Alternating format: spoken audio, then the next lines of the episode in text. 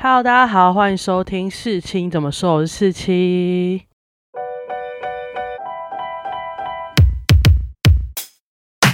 今天呢，又是我们的电影心得单元啦。那我们今天要讲什么电影呢？讲的就是在车上，在车上就是第一部入围奥斯卡最佳电影的日本电影。这几个礼拜，它的影评就是一直在我的脸书上。洗版，然后我就想说，到底是有多好看？为什么大家都为他写了长篇的大论 给我看？所以我就是想说，在廉价前就把它去看完。那因为可能这是一部比较艺术的电影，它的受众比较小众。或是它的片长因为快三小时，就两分五十九秒，就是三小时嘛，所以基本上那时候我去看去查有哪些电影院上映的时候，发现连台北市都只有两三个电影院有上映而已，就是我真是蛮惊讶。那看完之后呢，我觉得在车上的叙事很平稳，大家不平淡，他就是在讲述一个男主角他上妻之后，因为工作所需遇到了另外一个孤独的女儿，然后在相互交流之下，慢慢接受自己。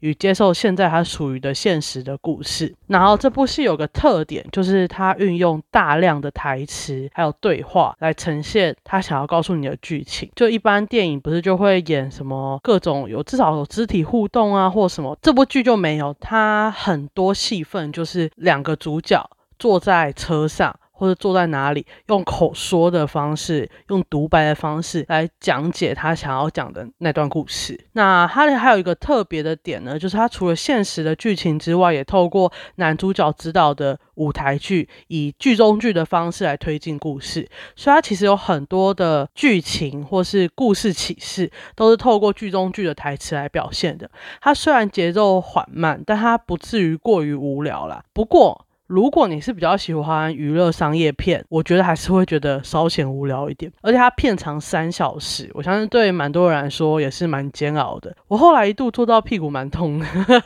另外呢，就是因为这个故事最重要的寓意，它藏的比较深入，然后结局呢又跟这个寓意非常有连结，所以如果你前面没有 get 到，就是男主角跟车的关系，那你结局就会觉得有点傻眼。就像我看的那一场次啊，一结局一播完，我下一秒就听到有观众说什么意思啊？所以我觉得 可能这部分就是大家可能要先看一下某些文章，你进去看才会更有感受。基本上我觉得这出剧呢是个蛮值得。一看的电影，但最终你会不会喜欢这部电影，还是要看你观赏的电影喜好而定。那接下去呢，我就要爆雷喽。如果还没看的，我希望大家先去看完这部电影，再来听我接下来分享。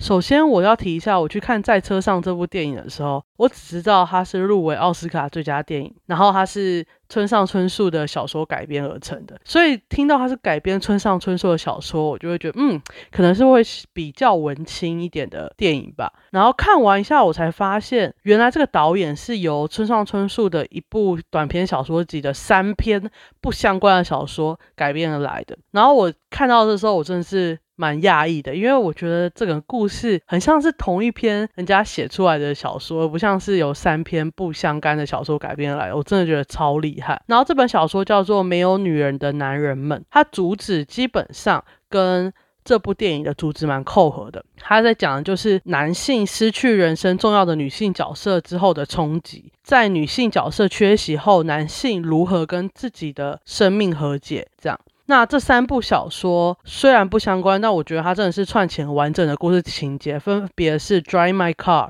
跟《雪哈拉沙德》跟《牧野》。那《Drive My Car》他就在讲一个男主角跟女司机讨论妻子生前与其他男人通情的回忆，这也是一个蛮重要的故事情节。然后《雪哈拉沙德》就是描述男主角会在跟他一位称作雪哈拉沙德的女人发生关系后，听他诉说一则故事。那这个设定是在男主角跟男配都有运用到。那牧野呢，就是在讲述一名男子在偶然返家后，发现妻子与情夫偷情，然后之后踏上疗愈旅途的故事。那这个就是讲男主角后来疗愈自己的故事的一个起头。然后下面呢，我会讲一下赛车上中我觉得惊艳的点。第一个是运用大量的台词对话来呈现剧情，第二个是以剧中剧的方式来推进故事，许多重要的情节都是用剧中剧的台词来表现。第三个就是用男主角对车子的态度来隐喻男主角内心的开放程度。那第一个我刚刚说运用大量的台词跟对话来呈现剧情呢，我觉得赛车上算是我看过用最多台词来呈现剧情的电影。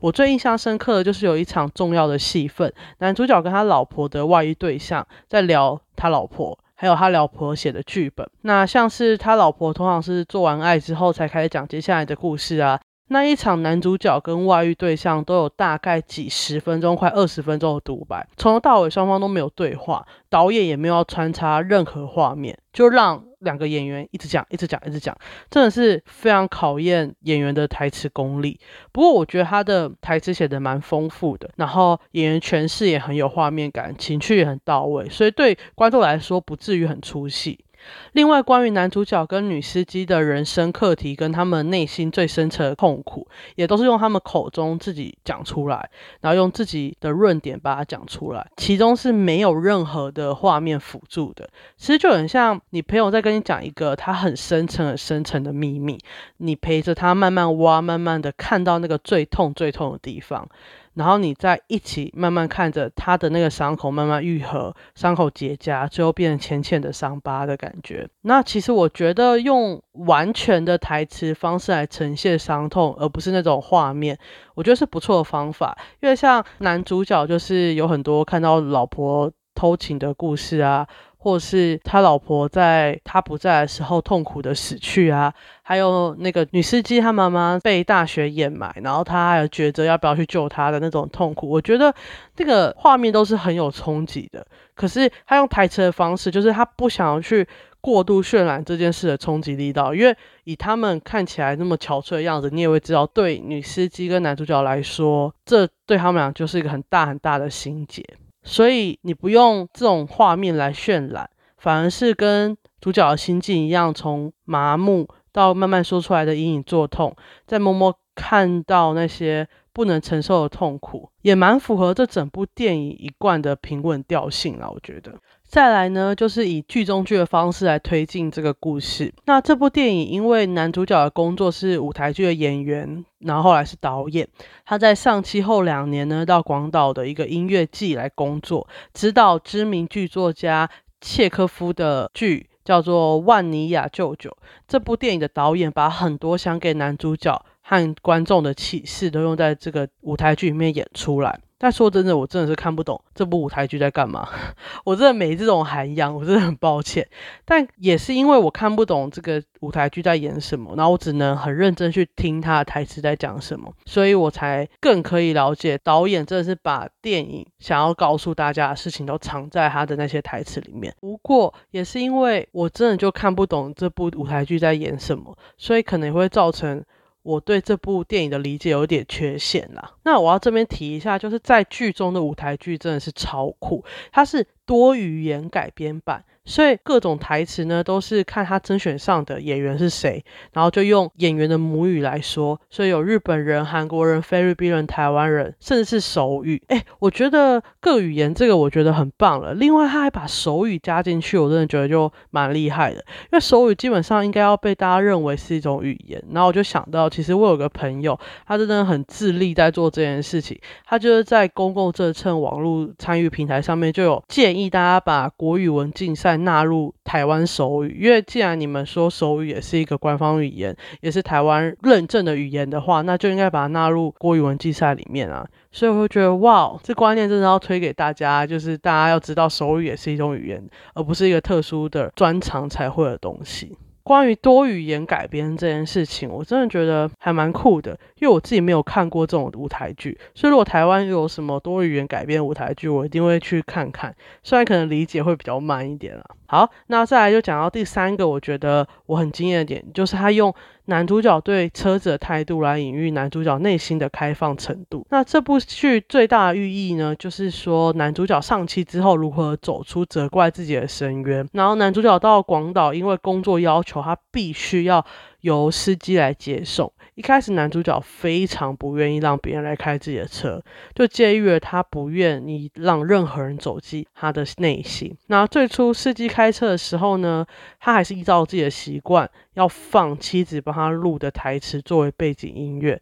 然后慢慢的，他愿意开始跟司机聊天，关心司机的故事，也表示他慢慢愿意打开自己许久未开的心，让别人走进来。最后，甚至他就直接坐在前座，与司机分享他跟妻子的故事。陪着司机去他的故乡，听司机讲他最最最痛的心事。那当然，男主角也分享他最最最最痛的心事。因此，我觉得他用男主角对车子的态度来隐喻男主角内心的开放程度，让我非常非常的惊艳。而且最后结局呢，就是这台车是由女司机在韩国开的，就代表他可以完全放下对妻子的心结，把这台车直接给别人。那这台车子我觉得是蛮酷的，就是 它是一台，如果你要去后座，你一定要有前座把它按开，然后你才能走上去后座的那种车。如果台湾人比较常坐，就那种七人座或九人座的车，到第三排是不是第二排要先把他的椅子往前压才能去后座？没想到这种四人座的车也有这种设计。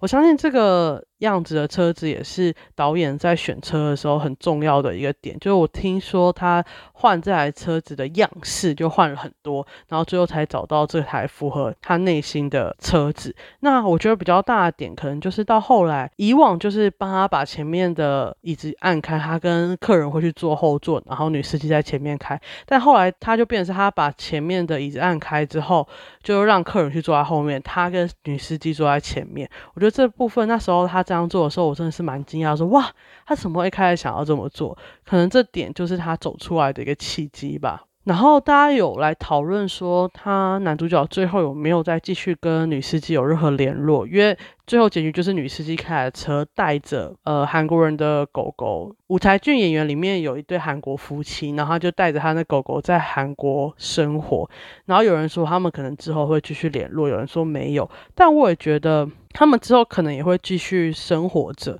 继续互相生活着，可能那个感情又很不像爱情，但是他们会互相陪伴，我觉得这也是不错的一件事啦。好，那今天呢，我就跟大家分享完我对《在车上》这部电影的看法。我自己觉得大家蛮值得大家去看，看看一下新的东西，就是它不是那么商业，但它也不怎么无聊。那它其实二月十一号就已经在台湾上映了，我觉得大家可以赶快去看，不然我就 怕它就下档，大家就看不到了。而且它跟《寄生上游》一样，算是第一部入围奥斯卡最佳影片的亚洲电影。然后分别是韩国电影跟日本电影嘛，但因为去年世界上有入围之后，大家太惊讶，哇，奥斯卡最佳电影可以让外国片入围，但今年 让日本片入围，大家就觉得啊，好像蛮正常的。可是我觉得这也是很伟大、很伟大的成就。其实就像《寄生上有导演也非常推荐这部电影，所以我还是蛮希望大家去看的。那我们这一集在车上的电影系列就到这里结束喽，我们下次见，拜拜。